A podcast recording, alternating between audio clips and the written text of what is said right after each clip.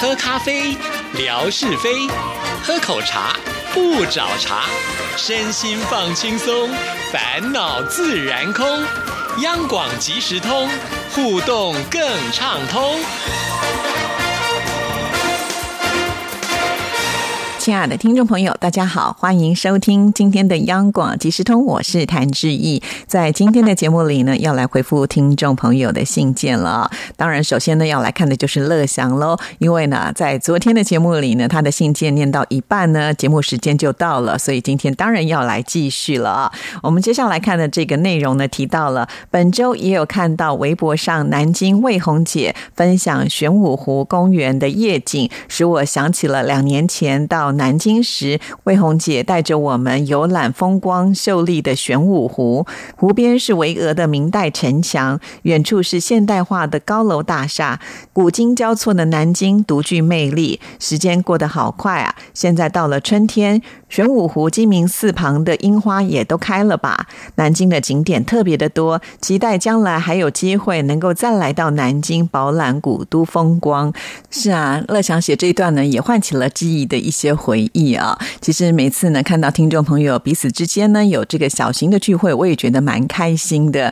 呃，常常很多听众朋友说啊，呃，在之前可能呢互相不认识啊，但是却也是最熟悉的陌生人，因为呢在微博上啊，或者是透过。节目当中，对于呃另外一位呢听众朋友已经是非常的熟悉了，只不过呢因为没有见过面哈，但是见面以后呢又发现呢好像熟悉的不得了，呃话题聊不完呢。虽然呢像这样子的一些活动我没有办法及时的去参与啊，但是透过听众朋友回传的一些照片啦或者是视频啊，在那个当下，其实之意跟听众朋友一样是非常的激动哦。好啦，因为呢这两年受到了这个疫情的影响哈，呃听众朋友也。许都不方便出远门的，少了这样子的一个聚会的机会哈。不过我相信啦，这个疫情很快就会过去，而且现在大家都在施打疫苗啦，所以在未来呢，一切都会越来越好喽。好，我们再来看下一段。今日周日，我带着孩子来到我们这边的长岛公园观赏郁金花，春风和煦，春暖花开。到了郁金香的花海旁，心情格外的舒畅。郁金香五彩缤纷，争奇斗艳，春日气息扑面而来。今日来赏花的市民也特别的多，大家都尽情感受到美好的春天，春风又绿江南岸，万物复苏，生机勃勃。我相信听众朋友也都看到了，乐祥帮我们拍了照片分享给大家看啊，真的是很神奇。为什么这个花哈，让人家看了就会有心旷神怡的感觉？可能是因为它的色彩非常的鲜艳吧，再加上呢，我觉得花的姿态啊，总是呢会让人呢忍不住的想要多看几眼。眼啊，在台北市呢，最近也是到处都有很多的花展可以看呢。从一开始阳明山的花季啦，到各个公园去啊，几乎都可以看到这些花呢，都是大明大放哦，非常的耀眼。尤其啊，现在是这个杜鹃花盛开的时节啊，在台北市真的有蛮多的杜鹃花，好像呢不用小心的去呵护它哦，时间到了它就会呢呃这个绽放开来哦。所以每天我在上班呢，要开车到呃央广的时候。都会发现这个路边的杜鹃花开的好美好美哦，而且啊，这个花期好像也蛮长的，不会像樱花一下子呢就凋谢了。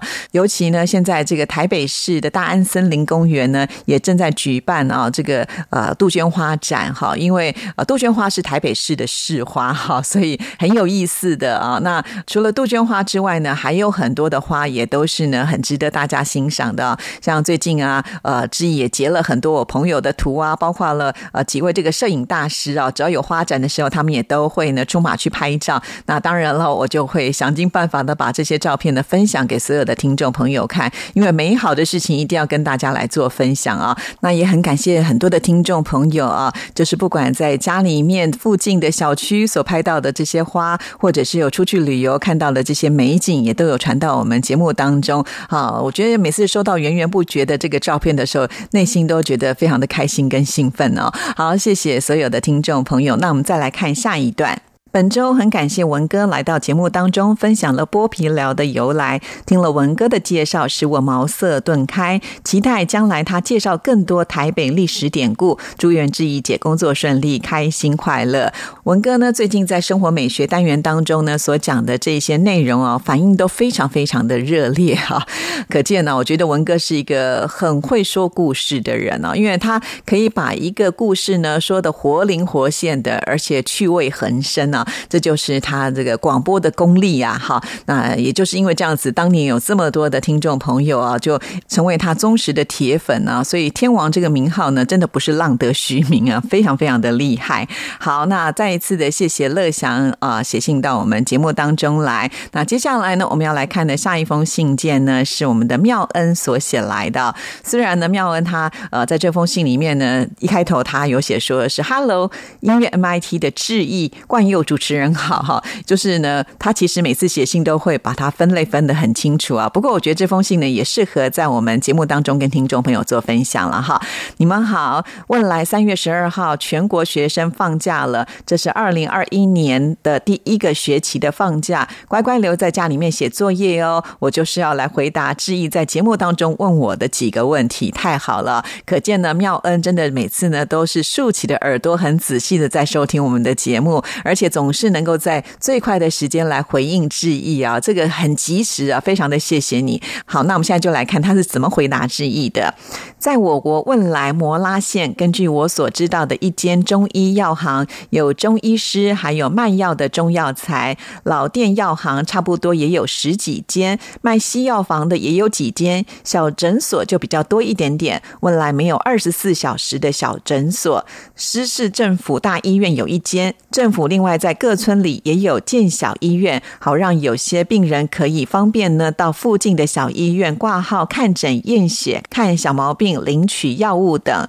最后呢，还有一间是 JPNC 私立大医院，这一间大医院比较靠近大海，很漂亮哦。住院的价钱也是金穗哦，金穗是台语啊，也是很漂亮的意思。那在这边是不是就是提到这个医院应该是比较高档啊？这个价格应该是比较高。的质疑在节目当中也问我，问来会不会很盛行看中医吗？答案是没什么。问来的卫生部不许人们在街上上随便卖中药材。问来的官方语言呢是马来语，在医院或者是小诊所可以使用英语。如果碰到华人的医生，那就不用担心了，可以用华语或者是闽南语。问来也有很多的马来西亚的华人在这里创业或者是工作，住在问来。那问来的华人大多数是来自于。金门是讲闽南语，也有广东客家、福州、海南新话。好了，今天的作业就写到此。我的眼睛有很很多的星星了，顺便呢记上两张朋友曾经在 JPNC 私立大医院所拍下来的照片。最后感谢致意，我们会小心注意收藏好烟花的安全。祝周末快乐，播音愉快。哇，好棒哦！就是把致意呢在节目当中所提出的所有的问题，一次呢通通都回复出来。了，好的，原来呢，在汶莱的官方语言呢是马来语啊。那到了医院呢，还有些地方也是可以说英语。可见呢，在汶莱哦，应该是每一个人都会说很多种语言，有点像是新加坡啊，因为是很多的这个种族大家住在一起嘛，哈，所以呃，难免呢都会用到对方的这些语言，呃，很有意思啊。所以在这边的人的呃这个语言学习的能力应该都特别特别的强哈。好，那再来就是提到了有。关于这个中医的部分哈，原来呢，这个管理中药材是这么的严格哈。之所以呢会联想到这样子的一个问题，主要就是因为之前看了妙恩的信件，好像很懂得这个中药材啊，什么花它有什么样的功能呢？呃，原来这个花呢，它也是中药材的一部分啊。那这些知识呢是从哪里来的呢？所以妙恩家里面有人很懂这些中药材吗？其实我都蛮佩服的。像是我知道节能好也是呢，非常的懂。得这些中药材的一些功能，好像呃他的工作呢跟这个也有关联呢，所以我觉得这样子是最好的。呃，因为呢就比较懂得得养生，健康就比较没有问题。好了，以后呢有相关的问题再来请教啊这些专家们哈。好，那我们继续呢再来看妙恩的信件哦。这个妙恩的信件呢也是跟呃美霞一样哦，就是我们用一句台湾的俗谚说啊，都照三餐来写信的，非常非常的欢迎。好，早上好，春暖花开，鸟儿自由自在。虽然已经是百花开，路边的眼花你不要采哦。还好我没有采，只是拍个照而已。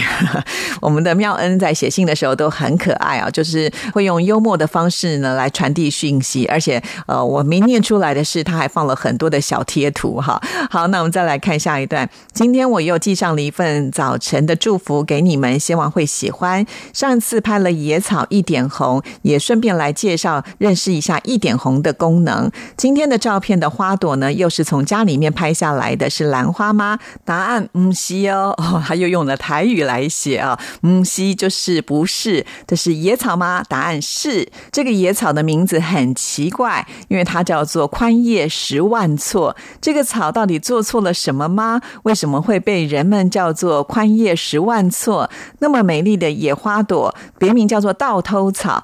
铁打草哇，为什么这个花的名字这么的特别？第一个，我觉得看起来它就是花哦，可是我们在念它的名字的时候都叫做草，好奇怪哦。然后呢，倒偷草听起来就是偷盗的这两个字嘛，哈，那感觉不好啊。还有呢，铁打草，那铁打听起来呢，又觉得好像看起来跟这个花呢，并不是那么的贴近啊。那为什么会这样呢？哈，不过呢，这个花又是草药哦，它的功效是续伤接骨。解毒止痛、凉血止血，主治用于贴补骨拆、瘀阻肿痛，为伤科用药，治痛肿疮毒及毒蛇咬伤等等。哇，这听起来这个草挺厉害的，所以难怪叫做铁打草，可能就是因为呢有这个受伤的时候呢，它就有点像是铁打损伤的这种药材啦。哈。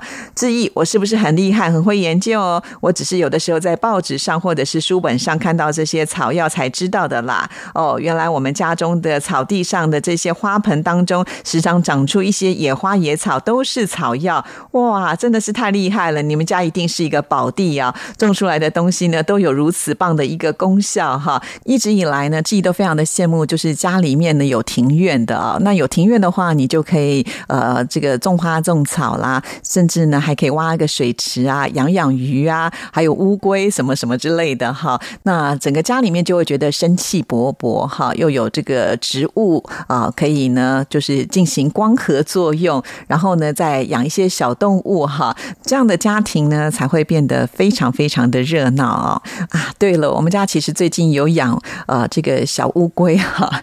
那其实一直以来呢，我都跟我们家的小朋友说啊，我们因为住的是这种呃公寓大楼啊，没有办法哈，就是养小动物。因为我常常觉得养小动物就必须要给他一个比较呃舒适宽敞的空间，让他呢也能够呢过得开心跟快乐啊。因为家里面这个条件不足，所以就不适合来养这些小动物。我相信所有的小朋友都还蛮喜欢养。小动物的，因为他们看起来就觉得啊，这些小动物好可爱，好可爱啊！但是呢，一养下去啊，那就是有很多很多的问题了。虽然我这么的严格的阻止啊，但是呢，小朋友就是小朋友，因为呢，他的同学就送了他一只地图龟，不大啊，大概呢，就像我们喝水的水杯的那个大小哈，呃，直径呢大概三公分到五公分之内吧，哈。那既然呢，同学都送给他了，还特别呢帮他买了一个盆子啊，就是让乌。龟呢可以有爬的这种斜坡啦，还有一些可以晒背的这个露台啊，那都已经帮他准备好。这个时候呢，呃，也没办法不接收了哈，人家都已经买了要送给他，那不得已呢，我们就把它带回来了。其实我在很小的时候啊，还在当学生的时候，也曾经呢养过乌龟。不过那时候是因为我们家有一个大鱼缸啊，除了养鱼之外呢，里面有一只小巴西龟吧，哈。那我们没有对它做特殊的照顾，但是呢。这个小龟它自己就活得还蛮好的啊。除此之外，我真的没有养任何乌龟的经验了。所以当这只小龟回到我们家之后呢，啊，我就只好到这个宠物店去买了，就是它可以适合的饲料啊。原来呢，这个小乌龟吃的饲料也不便宜哦。好，那也没关系，反正买了嘛，我们就把它当做是家人一样的来照顾哈。我其实内心想，养乌龟应该就是这么的简单吧。反正呢，它也不会吵，不会闹哈。那就给它一个小空间，只要它不要。要爬出来不见了就好了哈。那没有想到养着养着呢，虽然每天我们都有帮它就是换水啦，或者是喂食，结果我们家的小龟呢就开始呢身体上好像出现了这个毛絮的状态，就好像发了霉一样啊，就开始长了很多的毛。那我们就想说，小龟是不是生病了？那一开始的时候是帮它呢，呃，这个刷干净哈，可是它还是不断的长出来，而且活力呢也变得比较弱了。即使我们要喂它吃东西呢，好像都呃没有什么精神。那我们就开始很紧张、很担心啊。于是我就上网去查资料，好像呢他得了一个水霉病啊。那从网络上其实很容易可以看到有有关于像这样子的一个问题。于是呢，我就开始呃上网去找这个动物医院啊，因为平常我都没有养过宠物，也不知道附近哪里有动物医院。找到了，后来呢又发现说这些动物医院呢基本上都是看猫狗为主的。如果要看爬虫类，要有爬虫类的专科医生。天哪，分的好仔细哦。好，那爬虫类的专科医生还真的不多啊。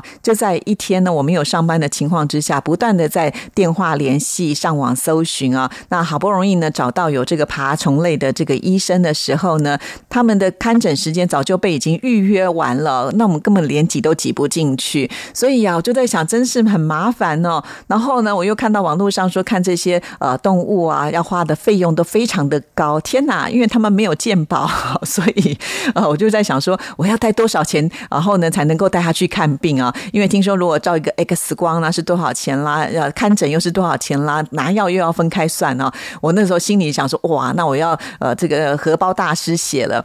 可是呢，看到我们家小龟哦病恹恹的感觉也很难过，怎么样呢？也要把它医治好嘛，哈。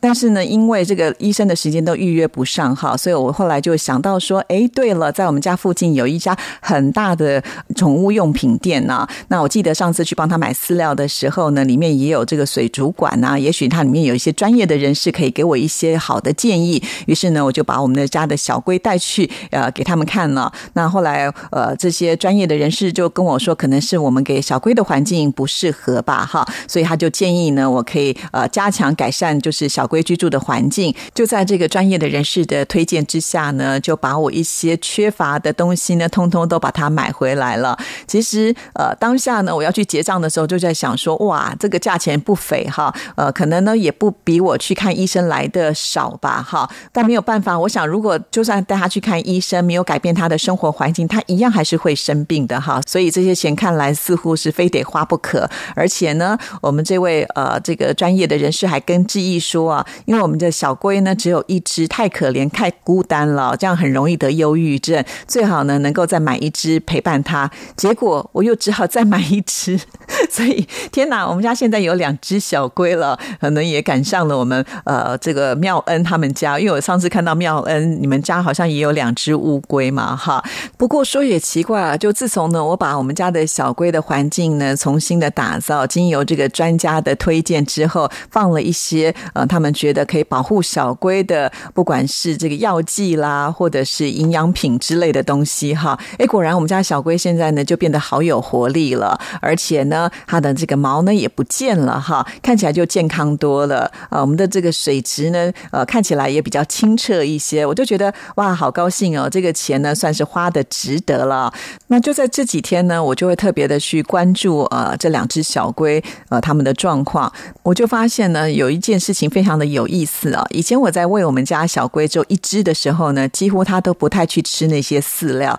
但是呢，自从买了一只新的小龟进来之后，我觉得他们两个人有在抢地盘的感觉啊。我们之前的那只小龟呢，它就会呢比较奋力的去抢食哈，所以啊，这个好像应该还是要有一点竞争力哈，大家的活力才会被激发出来啊。这就是我最近看到他们的一些呃这个互动上的有趣的事情。其实老实说啊，有的时候我一看呢，甚至会看还蛮长的时间，挺疗愈的呢哈。虽然小龟呢，他们不会叫，也不会跟我互动哈，可是呢，看他们游来游去的感觉也是挺有意思的呢啊。甚至呢，我因为现在放了一些新的东西在我们这个养小龟的这个池子里头，都觉得原来的这个小盆子呢已经太小了，我都希望呢，接下来可能要帮他们再打造一个比较大的家，因为他会渐渐的长大嘛哈。那我就不免想到了，这样子接下来我是不是要花更多的钱？